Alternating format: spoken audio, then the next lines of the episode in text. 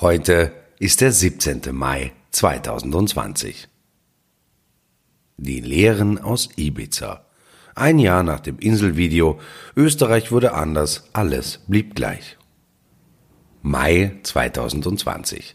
Ibiza ist nun wieder mehr Sehnsuchtsort als Suchtort. Die Insel berauscht Politiker nicht mehr in ihrer Gier nach Macht, Einfluss, Geld, es rauscht nur mehr das Meer. Heinz Christian Strache steht auf der Bühne der Wiener Sophienseele.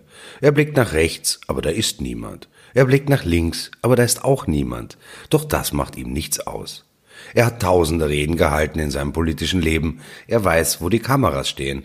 Er weiß, welche Knöpfe er drücken muss. Er weiß, welche Codes er verwenden muss, um von seinen Leuten verstanden zu werden. Egal, ob sie nun im Saal sitzen, daheim vor den Fernsehschirmen oder ob sie am Viktor Adler Markt in Wien Favoriten stehen und HC johlen. Er schafft es an diesem Freitag, dem Tag, an dem er sich wieder hochfuhr, alles recht mühelos miteinander zu verknüpfen und zu verweben. Corona, Arbeitslosigkeit, das Versagen der Regierung, Ulrike Lunacek, vor allem aber den Staatsvertrag und sein persönliches Schicksal. Alles ist anders, alles ist gleich. Vor einem Jahr wollte Strache die Kronenzeitung kaufen. Die Volkszeitung des Landes entzog ihm daraufhin in Bitterkeit die Liebe. Am Jahrestag der Inselparty widmet ihm die Krone das Titelblatt der Sonntagsausgabe. Im Innenteil kommen der ehemalige Vizekanzler und seine Frau Philippa auf vier Seiten zu Wort. Das Läuterungsinterview ist ausgeschmückt mit blumigen Fotos. Die neue Normalität reicht der alten Normalität fröhlich die Hände. Strache gibt Interviews in vielen Medien in diesen Tagen. In Wien heute im ORF geht er mit sich vermeintlich hart ins Gericht. Sein Ton auf Ibiza sei despektierlich gewesen, sagt er. Blöde Gerüchte habe er gestreut und sich zum Genieren verhalten. Aber alles in allem sei es eine besoffene Geschichte gewesen. Man habe ihn reingelegt. So wird er es immer und immer wieder sagen dürfen in der neuen Zeit der Eigenverantwortung. Am Sonntag ist er zu Gast bei Im Zentrum im ORF und redet zu Politik und die Qual der Moral. Was bleibt vom Sündenfall Ibiza? Strache ist da vom Fach. Er war nicht nur dabei, sondern mittendrin. Alles wird sein wie früher. Nur der Titel Vizekanzler am Insert wird fehlen. Der Krawattenknoten saß auch zur vorgerückten Stunde noch perfekt. Sebastian Kurz sah aus, als wäre er eben von einem Termin bei seinem Bankberater zurückgekommen und der Kredit für die Starterwohnung in trockenen Tüchern. Vor der Tür, mitten in den steirischen Weinbergen, war es zappelduster. Irgendwo in der Kälte da draußen musste Karin Kneißl sein. Sie führte ihre Boxer Jackie und Winston äußern. Es war der erste Tag der Regierungsklausur in Segau bei Graz. Der 4. Jänner 2018 erklang bei einem Heurigen aus. Knapp vor Weihnachten hatten die ÖVP und die FPÖ zu einer Koalition zusammengefunden. Am 18. Dezember wurden Kurz als Kanzler, Strache als Vizekanzler angelobt. Draußen vor der Hofburg wurde demonstriert, aber es kamen weniger Menschen als damals 2000 nach Wolfgang Schüssels Pakt mit Jörg Haider. Es war der erste Tag der Regierungsklausur in Segau bei Graz, der 4. Jänner 2018. Er klang bei einem Heurigen aus. Knapp vor Weihnachten hatten die ÖVP und die FPÖ zu einer Koalition zusammengefunden. Am 18. Dezember wurden Kurz als Kanzler, Strache als sein Vizekanzler angelobt. Draußen vor der Hofburg wurde demonstriert, aber es kamen weniger Menschen als damals 2000 nach Wolfgang Schüssels Pakt mit Jörg Haider. Ich saß neben Kurz auf der einen Seite und Heinz-Christian Strache auf der anderen Seite. Fragen Sie mich bitte nicht warum. Ich bin im Smalltalk eher eine mittlere Begabung, wenn man mir eine diesbezügliche Begabung überhaupt unterstellen mag. Also fragte ich Kurz eher aus der Not heraus, wie lange diese Verbindung mit den Blauen denn seiner Ansicht halten werde. Ich dachte, ich bekäme eine klassische Politikerantwort, so in der Art natürlich mindestens bis zur nächsten Wahl oder hier hat etwas zusammengefunden, was zusammengehört. Die beiden Welten gab es damals ja noch als eine Welt, ihre Teilung war noch nicht erfunden. Aber es kam anders. Kurz nämlich sagte, wenn es einen Monat funktioniert, gut. Wenn es ein Jahr funktioniert, gut. Wenn es bis zum Ende funktioniert, auch gut. Als ich vom Ibiza-Video erfuhr, musste ich an diese Sätze denken. Strache strahlte wie ein frisch lackiertes Hutschpferd. Das blaue und das türkise Lager fremdelten noch ein bisschen miteinander. Es war wie in einer pubertierenden Schulklasse. Die Mädchen und die Buben blieben eher unter sich. Die blauen Minister, Staatssekretäre und Pressesprecher und die türkisen Minister, Staatssekretäre und Pressesprecher saßen an unterschiedlichen Ecken der Tische. So hatte man sich im Auge, aber auch im Sinn. Strache übersah das Feld. Er wirkte wie ein Familienpatron, der zufrieden war mit dem, was er gesät hatte, und das war er tatsächlich. Was bisher vielleicht nicht so deutlich in Erscheinung trat, seine Lebensleistung sah er vorrangig nicht darin, Vizekanzler geworden zu sein. Das schon auch. Aber das war ihm nicht das Wichtigste. Und das gab er mir in der vorgerückten Stunde seines Triumphes auch zu verstehen. Am meisten stolz war er darauf, sich so lange an der Spitze der FPÖ gehalten zu haben. 15 Jahre war er ihr Bundesparteiobmann. Das klingt eventuell etwas seltsam, aber die Blauen, die nach außen lange ein so einheitliches Bild abgaben, die sich abschotten, weil sie ihre Kraft daraus schöpfen, Außenfeinde definieren zu können, diese FPÖ war tatsächlich immer schon ein ziemlich brüchiger Haufen. Etwas später im Jahr, als es in der Regierung für die ÖVP besser flutschte und die blauen Funktionäre vor allem in den Bundesländern sich Sorgen zu machen begannen, welche freiheitlichen Spuren die Freiheitlichen in der Regierung zu hinterlassen gedenken, die aber vor allem um ihr persönliches Fortkommen banken, da gab die Parteispitze sogar geheim eine Umfrage über sich selbst in Auftrag. Die Studie sollte feststellen, welche FPÖ-Politiker im Land denn bekannt und anerkannt wären. Man wollte den Rebellen, die noch gar nicht wirklich zu Rebellen geworden waren, ausrichten, dass sie in der Öffentlichkeit bedeutungslos seien, ohne Chancen auf Raumgewinn, und deshalb steckte man die Umfrage Medien zu. Das wirkte, kurzfristig zumindest. Als das Ibiza-Video veröffentlicht wurde, saß ich daheim und las. Es war ein Freitag, knapp nach 18 Uhr, ich hatte frei, heute erscheint am Samstag nicht als Printausgabe und mein Smartphone läutete. Politikchef Robert Zwickelsdorfer war dran und fragte mich, was ich vom Video hielte. Welches Video? erwiderte ich. Na, das Video, über das derzeit alle reden. Gib mir fünf Minuten. Ich klappte das Notebook auf, öffnete eine Webseite, ich weiß nicht mehr welche, und sah einen Film, den ich zunächst für unwirklich hielt. Ich dachte, Wahnsinn, wo bekommt man solche Komparsen her? Da stimmt ja jedes Härchen. Erst nach und nach dämmerte es mir, dass hier der echte Strache auf der Bank zu sehen war und mehr lag als saß. Der echte Johann Gudenus stand vor ihm und ahmte mit ein paar schnellen Handbewegungen Schüsse aus einer Pistole nach. Glock, Glock. Ich war fasziniert und erschrocken gleichzeitig. Ich spulte vor und zurück und vor und zurück. Sieben Minuten können lang und kurz gleichzeitig sein. Mehr noch als der Inhalt fesselte mich zunächst, was zu sehen war. Strache in diesem eng anliegenden türkisen unterleibartigen Teil, er war schon da Jahre zu alt für dieses Kleidungsstück. Der Ausschnitt tief wie bei einem Oktoberfestdirndl, ein Bäuchlein hob sich von der Couch ab wie das Leitergebirge aus Südniederösterreich. In der Hand eine Zigarette. Am Tisch standen unzählige Gläser und Flaschen, ein paar Dosen Red Bull, mindestens eine Flasche Wodka in einem Kühler, ein Arrangement wie auf einer Studentenparty. Diese Unschärfe im Bild, der blecherne Ton, die junge Frau, die neben Strache saß wie eine Puppe, manchmal den Kopf bewegte, aber nichts sagte, so irreal, so wirklich. Die Inhalte des Videos darf ich als bekannt voraussetzen. Strache denkt daran, sich die Kronenzeitung unter den Nagel zu reißen, Österreichs Wasser zu privatisieren, seiner eigenen Partei illegal über Schleichkonstruktionen Geld zukommen zu lassen. Er verspricht russischen oder lettischen Oligarchen Staatsaufträge, kündigt an, den Baukonzern Strabag aus allen Aufträgen der Republik zu kicken, sobald er an der Macht sei. Vielleicht wollte er auch die Krone unter Wasser setzen, die FPÖ an russische oder lettische Oligarchen verkaufen und der Strabag Geld zukommen lassen. Aber vieles schien einen wahren Kern zu haben oder bekam einen solchen später. Man darf nicht vergessen, Strache war zu diesem Zeitpunkt noch nicht Vizekanzler dieser Republik, aber er wurde es bald danach. Heute wissen wir, dass der Film im Juli 2017 auf Ibiza gedreht wurde.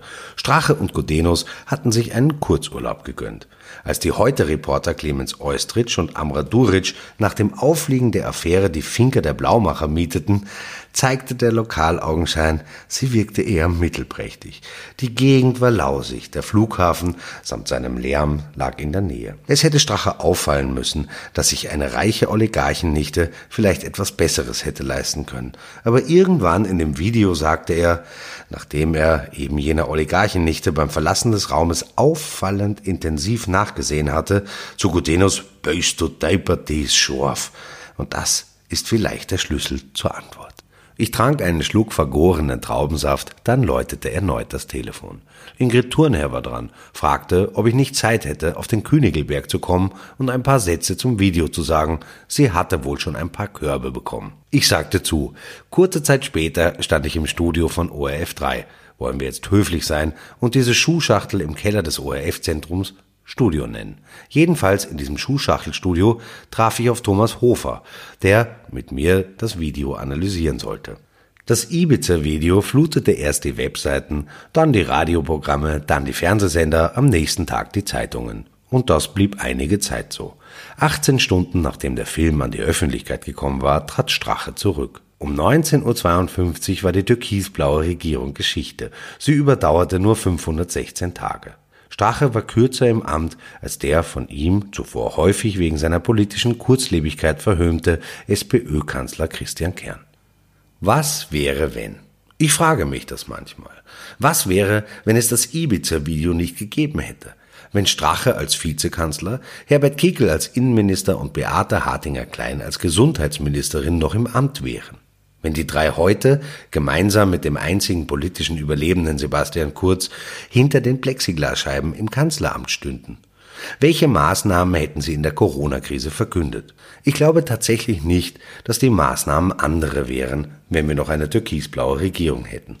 Man kann Menschen nicht mehr einsperren, als sie so einsperren, wie sie zuletzt wochenlang eingesperrt waren. Ich glaube nicht, dass wir auf Wasser und Brot gesetzt worden wären, nicht einmal von Herbert Kickel. Vielleicht hätte es etwas mehr Militär auf der Straße gegeben und die Polizei wäre etwas fruchtiger gewesen, aber viel Luft nach oben war da nicht mehr. Aber etwas wäre anders gewesen. Die Zustimmung der Bevölkerung nämlich. Ich behaupte, dass es von Anfang an mehr Widerstand gegen die Einsperrpläne, den Lockdown, den Shutdown, die ganzen anderen Downs gegeben hätte, wenn die FPÖ heute noch an der Regierung beteiligt wäre. Die Grünen haben keine Law and Order Biografie. Sie kommen aus einer Oppositionsrolle heraus. Sie waren lange eine Kontrollpartei, eine, die den Mächtigen auf den Fingern schaute, eine Bürgerbewegung, auch wenn das lange her ist. Solchen Leuten unterstellt man nicht leichtfertig, dass sie dem Polizeistaat das Wort reden und das Militär in Marsch setzen. Ob zu Recht oder zu Unrecht wird die Geschichte zeigen. Kurios, oder? Gerade das, was als großes Problem bei der Regierungsbildung empfunden worden war, nämlich, dass hier zwei so unterschiedliche Parteien zueinander gefunden hatten, das erwies sich in der Krise als großes Glück. Sicher für die Regierung, mutmaßlich auch für das Land. Und so hat das Ibiza-Video wohl dafür gesorgt, dass wir besser durch die Krankheit kamen. Ich sage hier absichtlich nicht besser als andere Länder. Eine Pandemie ist kein Wettlauf, kein Schönheitswettbewerb, kein Schwanzvergleich. Sorry, ich bin schon wieder platt. Und heute? Strache ist wieder da. Die Erinnerungen an Ibiza werden löchrig. Wir machen Witze darüber. Längst haben andere Affären die Inhalte des Videos überlagert. Ich halte es sogar für dankbar, dass Strache seine alte FPÖ bei der Wienwahl am 11. Oktober überholt. Verrückt. Vielleicht. Im Jänner 2016 gab Alexander van der Bellen bekannt, dass er bei der Bundespräsidentschaftswahl antritt. Ich schrieb einen Kommentar, dass es die Kandidaten der SPÖ, Rudolf Hunsdorfer, und der ÖVP, Andreas Kohl, gar nicht in die Stichwahl schaffen könnten. Es nach einem Duell zwischen VDB und Norbert Hofer ausschaue und am Ende Österreich vielleicht den ersten grünen Präsidenten erhielte. Ich erwähne das nicht, um mir auf die Schulter zu klopfen, sondern um zu demonstrieren, dass man sich in Österreich tatsächlich oft wundern muss, was alles möglich ist. Das war vor Ibiza so, während Ibiza und nach Ibiza bleibt es so. Wir sind nicht so, aber irgendwie doch. Strache ist ein politischer Profi. Er hat Dutzende Wahlkämpfe hinter sich. Sein Widersacher Dominik Nepp an der Spitze keinen einzigen. Corona hat die Wirtschaft schwer getroffen. Es wird in den nächsten Monaten Hunderttausende Arbeitslose geben, viele Unzufriedene, viele, die aufbegehren, die ein Ventil für ihren Zorn brauchen, und Populisten breiten für sie die Arme aus. Strache hat ausreichend genug Außenfeinde, die Ausländer, die Flüchtlinge, den ORF und die übrigen Medien, die EU, die internationalen Organisationen, die uns bei Corona belogen haben sollen. Er kann sie alle belangen. Er hat eine Regierung als Gegenüber, die in den nächsten Monaten genug damit zu tun haben wird, das Schiff einigermaßen auf Kurs zu halten. Was immer dieser Kurs auch sein mag, eine Krise ist eben eine Krise, ist eben eine Krise. Das Feld ist bestellt. Ibiza nur mehr eine Anekdote. Naja, im Schwips haben wir doch alle schon einmal einen Blödsinn dahergeredet. Blaue Lebensrealität.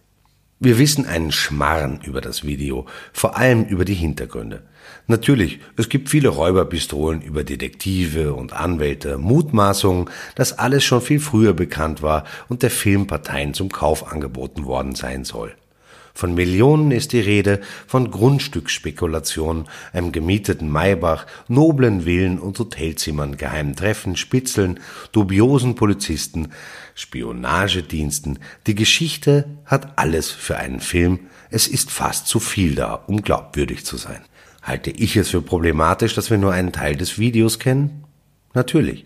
Sieben Minuten aus sieben Stunden können niemals ein Gesamtbild bieten. Die Journalisten, die den Skandal an die Öffentlichkeit brachten, argumentieren mit juristischen Sachzwängen, mit Quellenschutz, mit Zusagen, die sie gegeben hätten. Mag alles stimmen, aber die Tür zur Wahrheit zu verschließen, zieht nach sich, dass sich das Tor zu Verschwörungstheorien sperrangelweit öffnet. Zui Bruno, wer zog Nutzen aus dem Video? Ging es nur um Geld? War da mehr? Ein U-Ausschuss soll Klärung bringen. Ich denke, er wird das Kleine groß machen, das Große bleibt unsichtbar. Ich würde mich gern täuschen. Natürlich hat sich Österreich durch das Video verändert. Die alte Regierung wurde durch eine Übergangsregierung abgelöst und diese Übergangsregierung wiederum durch eine neue Regierung. Minister kamen und gingen. Manche amtierten so kurz, dass es sich nicht lohnte, ihre Telefonnummern im Smartphone abzuspeichern. Die Affäre zwang blau raus und grün rein.